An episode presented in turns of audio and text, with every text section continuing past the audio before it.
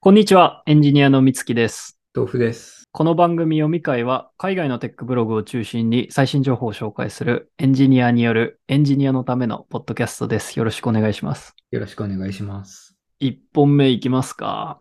はい。なんかもう本当にこれ1時間前くらいに読んだばっかりなんだけど、多分いろんなとこで話題になってた気がするんだけど、うん。えっ、と、6月7日に Google の DeepMind がうん。強化学習を使って相当アルゴリズムを高速化したみたいな記事が出て、はい。結構なんか日本語でも話題になってたなと思って、で、それを聞いて、うん、なんか具体的な踏み込んだ内容っていうのはあんまりわかんなかったんだけど、まあうんめちゃめちゃなんか面白そうだなと思ったんで、ちょっとちゃんうと読んでみたという感じなんですが、おーこれ、あれなんだね。あの、んネイチャーで出すんだね。面白いよね。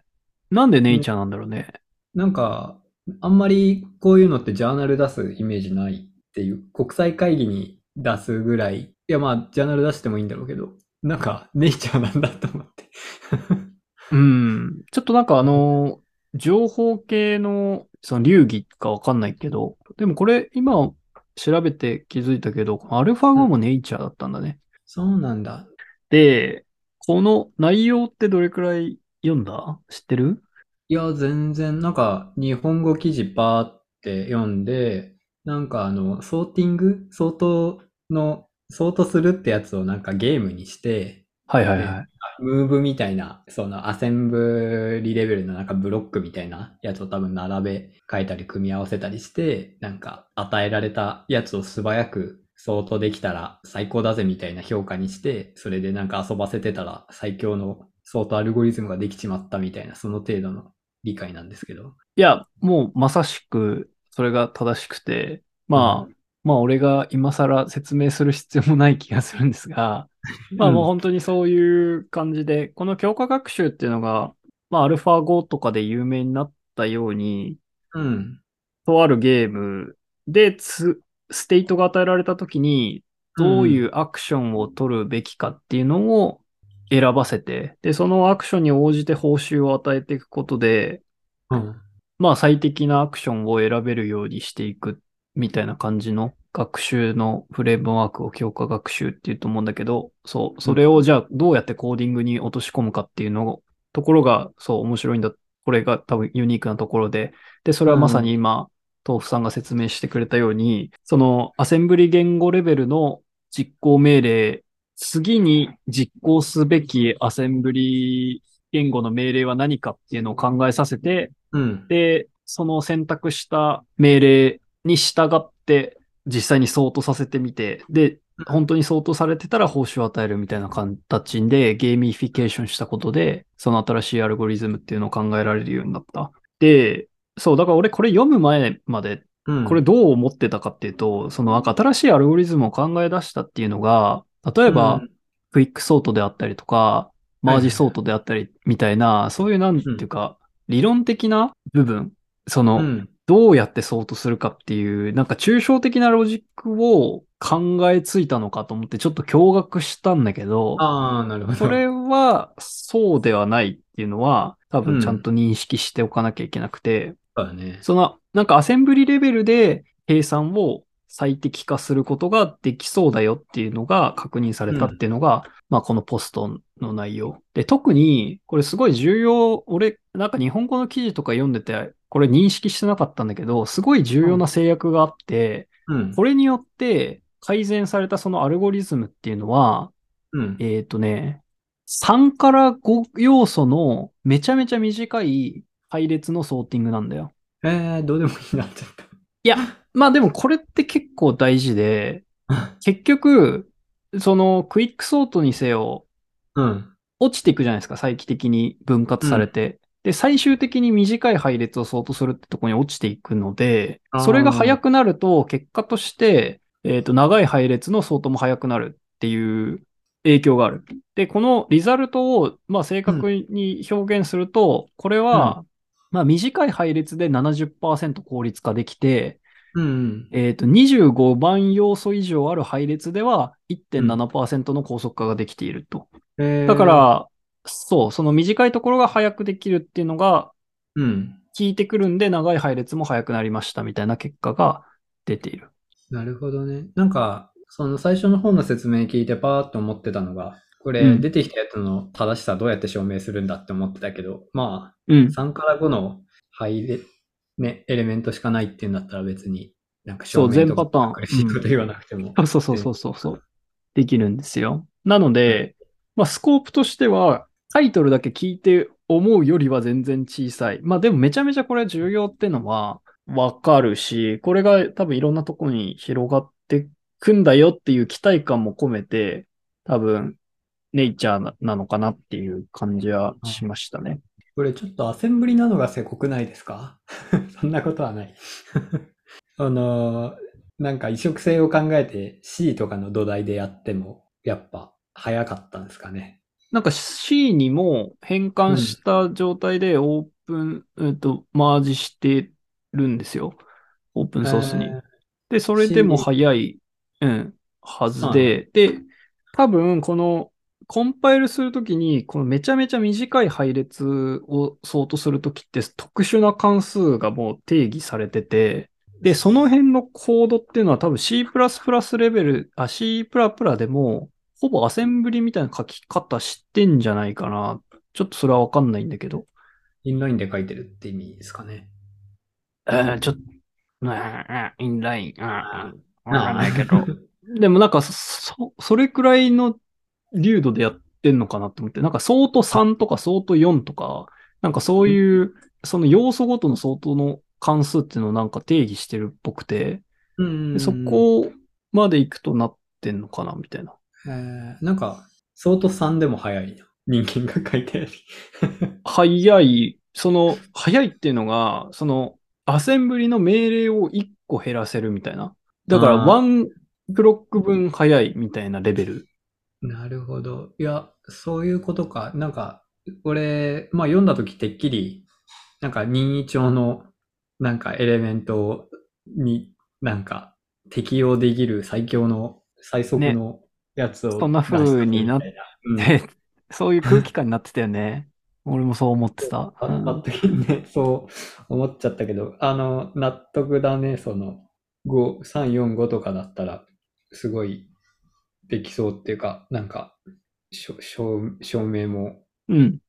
いらんできるしてか全パターンいけないでもいけるし、その、なんか探索しなきゃいけないっていうか、なんだろうね、そんな理論的なことはは言わなくてもうん。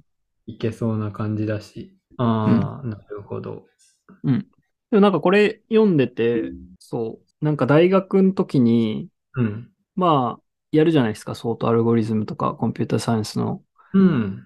やつで。で、その時の実装課題で、まあそう、クイックソートなんだけど、要素数が落ちた時は、インサーションソート、挿入ソートの方が早いから、要素数はいはい10個以下になったら切り替えるみたいな実装方法うでん。高速化しようみたいな課題があったの。うんうんうん。なんか、それと繋がったというか、ああ、確かにこう短い時っていうのは、まあ短い時にその、なぜクイックソートをやり続けると遅いっていうのは、当然なんか再起積んじゃうから、うん。そこのオーバーヘッドがめちゃめちゃでかいから、うんもうそこは N ログ N か N 事情かとか関係なくても、そのフレーム内でできるインサーションソートが早いみたいな話だと思うんだけど、なんかそういうおぼろげな大学の知識というか、ああ、こんなんあったなっていうのも思い出してて、ちょっと面白かったから、よかったな、ちゃんと読んでよかったなっていう感じはしましたね。あーうんそうだよね。なんか、分割統一とすごい相性が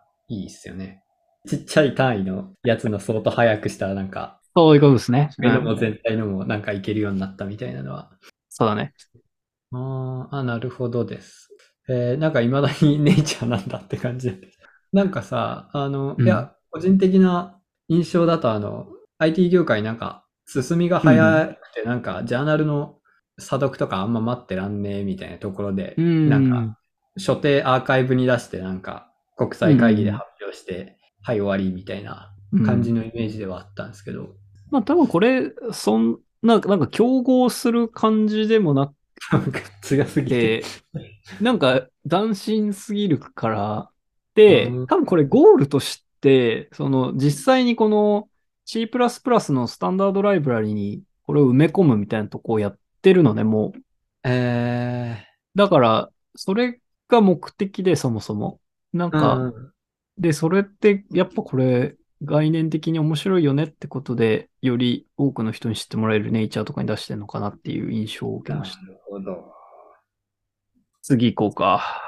でね、1個目なんですけど、あの、うん。たまごっちやってたいやー。 あれ、うんちが溜まって死ぬのってたまごっちそうだね。なんか、お世話する必要があって、そういう放置してると死んじゃうかな。ご飯あげたりとか。ピカチュウの万歩計知って る知らない。ピカチュウの万歩計はよく覚えてるんだけど、なんか、うんちしてなんか生き物が死ぬやつも覚えてて、それがピカチュウだったか、たまごっちだったかがわかんないけど、うん、大体わかるね。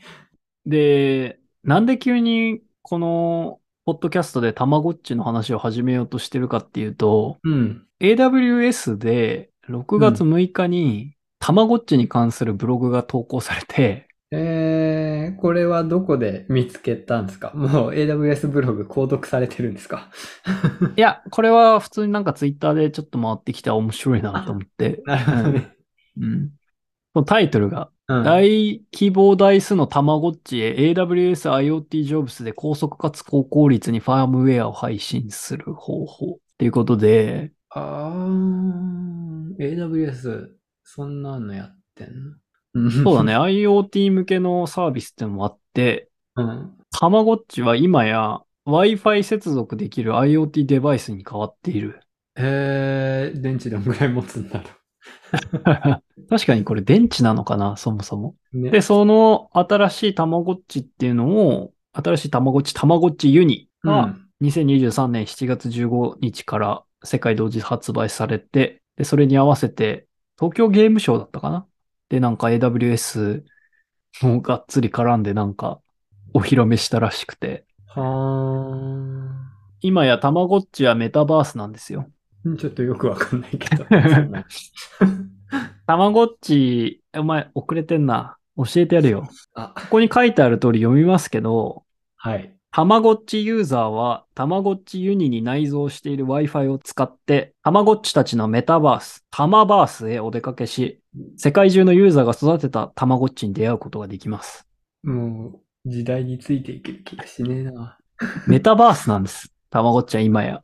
だから、メタバースってなんすか いや、これなんか、あ、そんな大した話ではないんだけど、ネットで、まあ、たまごっちって多分昔から通信みたいな形で、他の人とお土産交換したりとか、なんかお見合いさせたりとかできたと思うんだけど、うんまあ、それがもうネットワークを通じてできるように拡張されたっていうことなのかなと思います。うん え、なんか結構アーキテクチャクソ複雑じゃん。そうこれ めっちゃ面白いよね。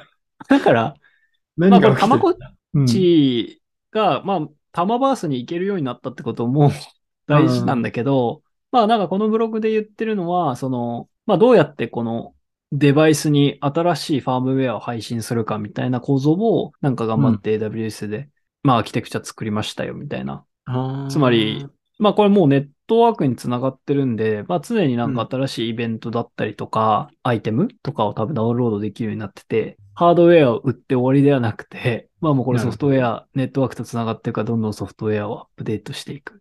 めちゃくちゃ電池持ち気になるんですけど、確かにね。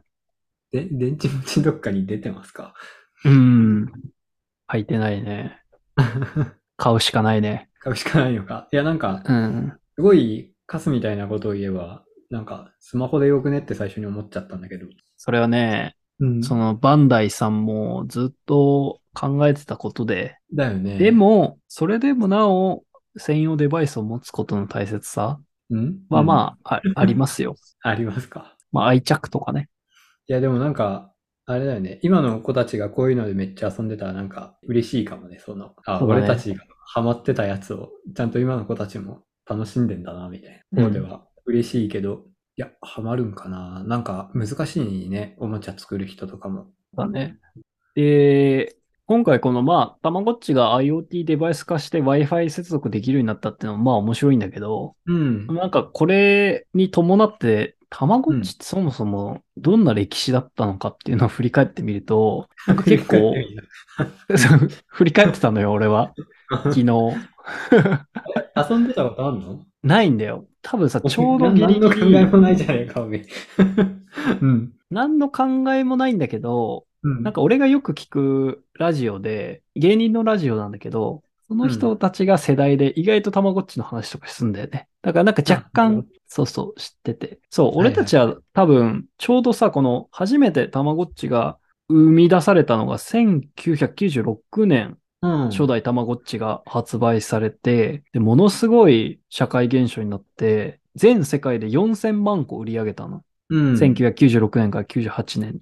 で、この歴史振り返っててすごい面白かったのが、4000万個売り上げて、さぞ儲けが出たんだろうって思うんだけど、それはそうじゃないですかそれはそうじゃなくて、ずっと1996年から、まあ、97年、こう、もう品薄でお店行っても手に入んないっていう状況が続いていて、うで、んようやくそのバンダイの生産ラインっていうのが追いついて、たくさん生産できるようになったのが、多分1998年なんだけど、うん。それでめっちゃ生産し始めたら、ブームが沈静化してしまって、めちゃめちゃ、そう、在庫を抱えることになってしまって、その在庫保管費とかで大赤字になって、最終的には45億円の赤字になったらしいです。えー、かわいそうだな。すごいよね、これ。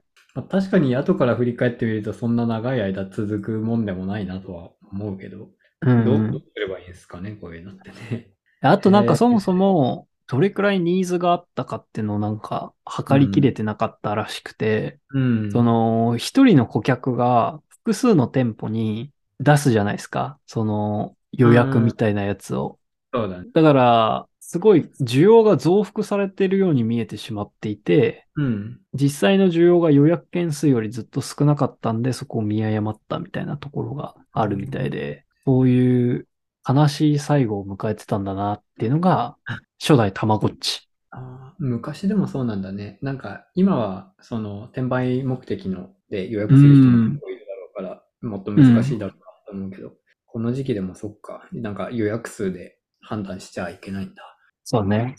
で、それからしばらく、たまごっちは鳴りを潜めるんだけど、うん。第2期たまごっちシリーズ、帰ってきたたまごっちプラスが2004年に発売されて、うん。これの目玉機能が赤外線通信。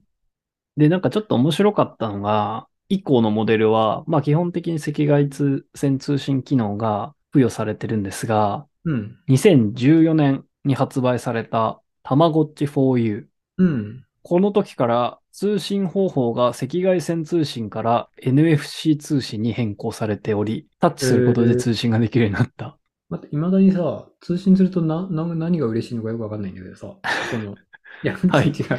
あの、な、なんだろう。いかっや、こつけんなってお前。いや、待って待って待って。通信したいだろってお前、そのたまごっち、いや俺別に通信しないでソロプレイで全然いいっすけどみたいな。それ古いって。古いか。ごめん、な、な、何が、何が起こるんですかでもやっぱりその、多分、キャラが解放されるとかもあるはと思う。そういう通信する。ると。 でもなんかそういうインタラクションによって、やっぱなんか報酬はあるんじゃないだから友達と、なんかお互いの、だからまあさっきも言ったけど、何回説明すればいいんだよ。だけよ。マジでな。これ、いや、なんかさ、相手が卵持ってる確率結構低いじゃん。友達がうーん,、高いのかななんか、赤外線とか NFC 通信って言ってるけど、なんか、もっと、すれ違い通信系の、これはかなり電池食うんじゃない、それこそ。あれだよね。うんコロナの接触通知みたいなことでね。そうだね、そうだね。なんか、そう、いや、なんか、通、通信しないと、なんか、いろいろ遊べないとかだったら、結構、ハードル高いな、と思 っいや、て。もちろんなんかその付加的要素で一人で遊ぶ分にも全然構わないけど、うん。みたいな感じだと思いますよ。なるほで、ど。あ、と、これ、人同士でやんなくてもよくて、なんかお店にそういうタッチスポットみたいなのがああって、ーそうそうそうそう、そこ限定の多分アイテムとか手に入るみたいな感じだったんじゃないですアイかテムね。わかんないですけど。で、たまごっち 4U2014 年に NFC 通信に変更されたものの、うん。 2016年に発売されたたまごっちミックスでは NFC から赤外線通信に戻された。ああ、なんでなんですかね。接触しないといけないしね。NFC じゃね。まあでも、近づければいいんでしょうん、でも赤外線より、より近くなきゃいけないし。うん。いや、どうなんまだろうね。ま画た、面あとはあれ見てないん か、広報互換性とか、まああったんですかけど。ね国語感染もあるのこれ。いや、なんかね、その、たまごっちこれ世代ごとになんか出てるけど、昔のたまごっちとかも通信できるみたいなへえ。のもあるらしくて、NFC だとできないみたいなのがあるのかもしれないです。ああ、なるほどね。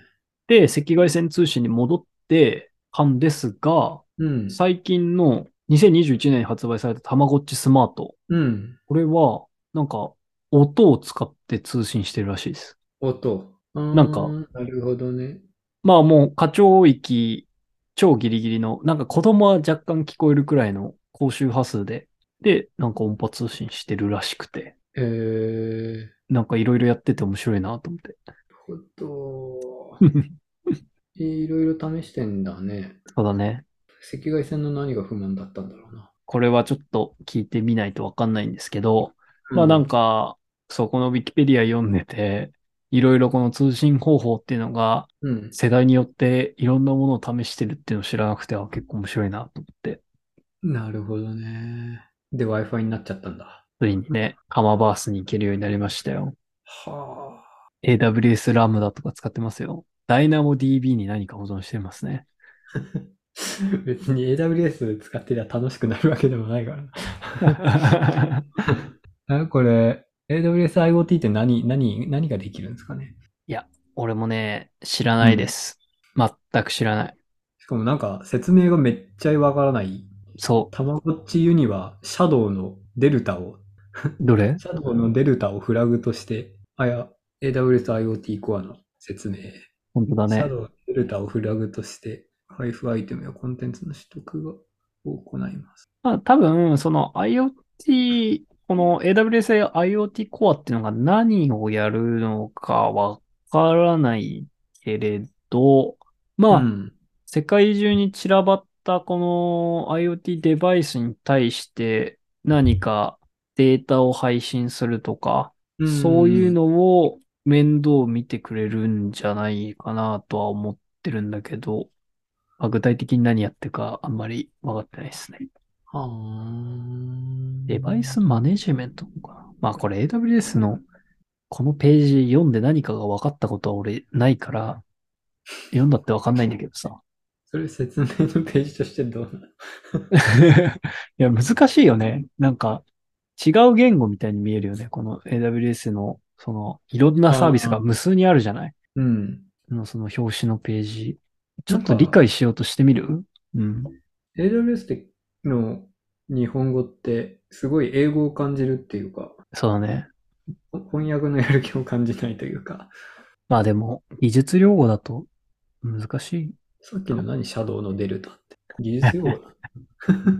まあ、差分なんじゃないですかデルタ。シャドウが何なのかわかんないですけどね。 ああ、そうだね。シャドウサービスか。デバイスシャドウサービスを、AWS IoT Core にデバイスシャドウというサービスがあって、多分、あ、わかったぞ。このデバイスがあるけど、それを、その、クラウド上でどういう状態にあるのかっていう、なん、なんて言うんだっけ、そういうのデジタルツイン的なやつ、まあ、ツインみたいなデータを持っとくんじゃないですか。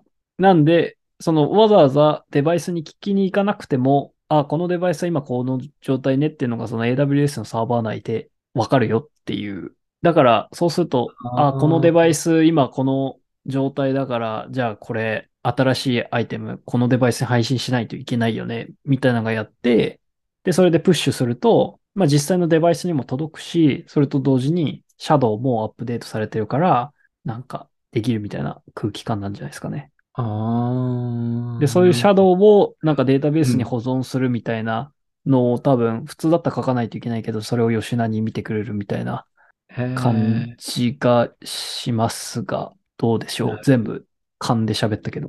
と、その、あれか、常にインターネットにつながってるわけじゃないから、そうだね。そうそうそうそう。毎回聞きに行くっていうのは、そそこら辺を吉田にああ、はい。まさにシそンクう。とかもしてくれるしってことか。そうだね。多分、つながった時に最新の状態にアップデートするとか、やってくれるんじゃないですか。その、常に、常にアクセスできる状態がシャドウで。もしかしたらこのシャドウ遅れてるかもしれないけど、うん。デバイス本体がネットワークに接続されてるかに関わらず、まあ、チェックできる状態になってる。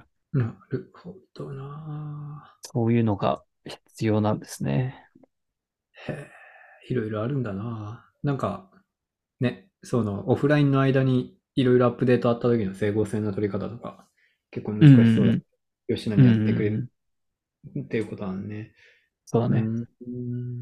そうなんだ。ここういうのを AWS 上でやるんだ。うん、そうだね。まあ、ちょっと面白い、こういうなんかデバイスみたいなのも興味なくはないから、うん。やっぱソフトウェアだけじゃなくてね、なんか物があると面白いなとも思うから、こういう話も面白いかなと思いまって紹介でした。たまごっちくん。おいくらなんですか8500円。ああ、結構すんね。結構するよね。うん俺も思った。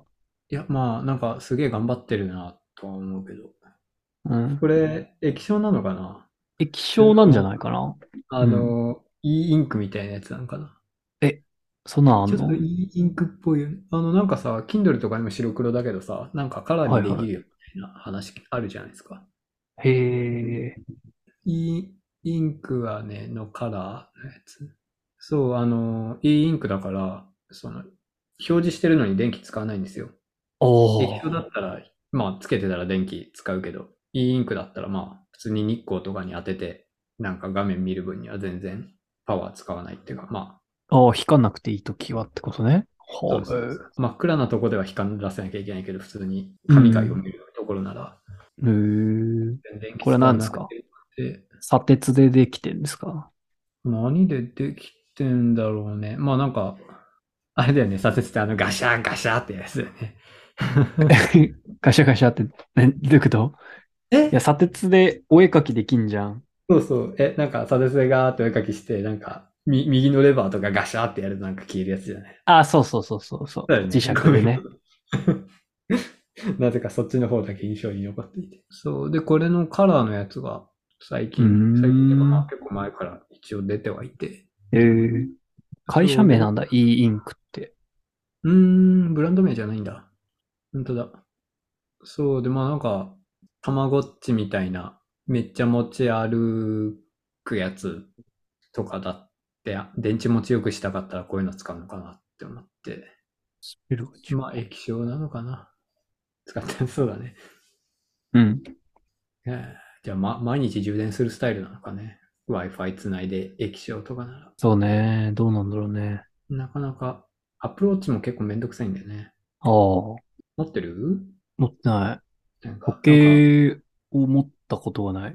確かに時間に縛られて生きてるようじゃな うん。まあなんかあの、アップローチなんかあの、なんだっけ、運動してないと怒ってくれるんですよ。まあ、はいはい。お前座りすぎだぞみたいな。うん。で、まあそういうなんかトラッキング的な感じで面白そうだなと思って持って買って、まあ毎日つけてんだけど、まあ毎日充電必要だから、うん。寝てる時とかもつけたいよね。確かあれ って。そうそうそう、寝てる時につけたいから、まあ風呂入ってる時しか充電できないんだけど、うん。ねえ、なんか時計毎日充電するってめんどくせえなと思って、うん。たまごっち毎日充電するのもめんどくさいだろうなと。まあ、たまごっちは うん。タイミングいっぱいあるでしょあ、そうか。う。うん。まあ確かに。トラッキングしてないから。せやな。な、なんかさ、やっぱ、今ああいうおもちゃ考えるとさ、なんで、なんでスマホじゃダメなのかみたいなとこからさ、うん。考えなきゃいけない感じが、すごい夢がないなと思って、うんうでん。デバイスを作る。まあね、なんであれデバイスなんだろうな。所有感。所有感かね。今、あのー、映るんですが流行るのと一緒じゃないですか。流行ってんですか流行ってるよ。映るんです。多分。女子高生の間で。あの使い捨てのカメラだよね。うん。流行ってんの流行ってるよ。ほら、乃木坂が出てきたもん。えー、そうなんだ。フィルムカメラ、Z 世代に刺さるわけ。俺たち Z 世代だよね。違います。あれ違うんだっけ俺らはゆとり世代です。え、Z 世代とゆとり世代ってそういう感じだったっけ Z 世代、で、アメリカのやつでしょだって。ギリギリ違うわ。本当だ俺 Z 世代だと思ってたんだけど。お前それね、ダサいよ。え、じゃあ何世代なの まあ、アメリカ、ミレニアルか。ああ、ミレニアム世代かな。確かに。あーミレニアム世代は何でしたっけミレニアムってどういう意味なんだろうああ、2000年。ああ、ミレニアム、1000年期っていう意味なんだ。ああ、2000年以降に成人社会人となった世代か。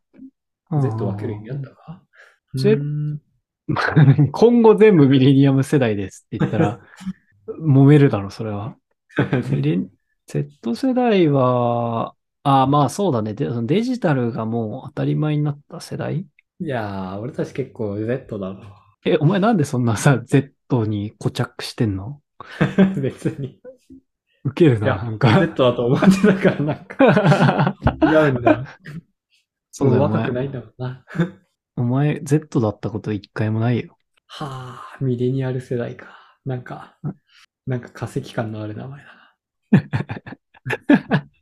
ウケんな。お 前、今日まで自分は Z 世代だと思って生きてきて、突う然んあなたはミレニアル世代ですって伝えられてへこんでるってこと そうだね。バカにしてたんだ。ミレニアル世代 を。バカにしてはいないけど、あんまり知らないし、あの、X 世代、ミレニアル世代とか。だからなんか、Z 世代ってすごいよく聞くじゃないですか。聞く。で、なんか特徴としてなんか、なんだろう、デジタルネイティブだぜみたいなの。うん。すごい聞くから、まあ勝手に、あ、俺デジタルネイティブだしな、みたいな。違うんで Z す。世代、Z 世代と思ってたけど。はい。もう若くないですね。こんなとこっすね。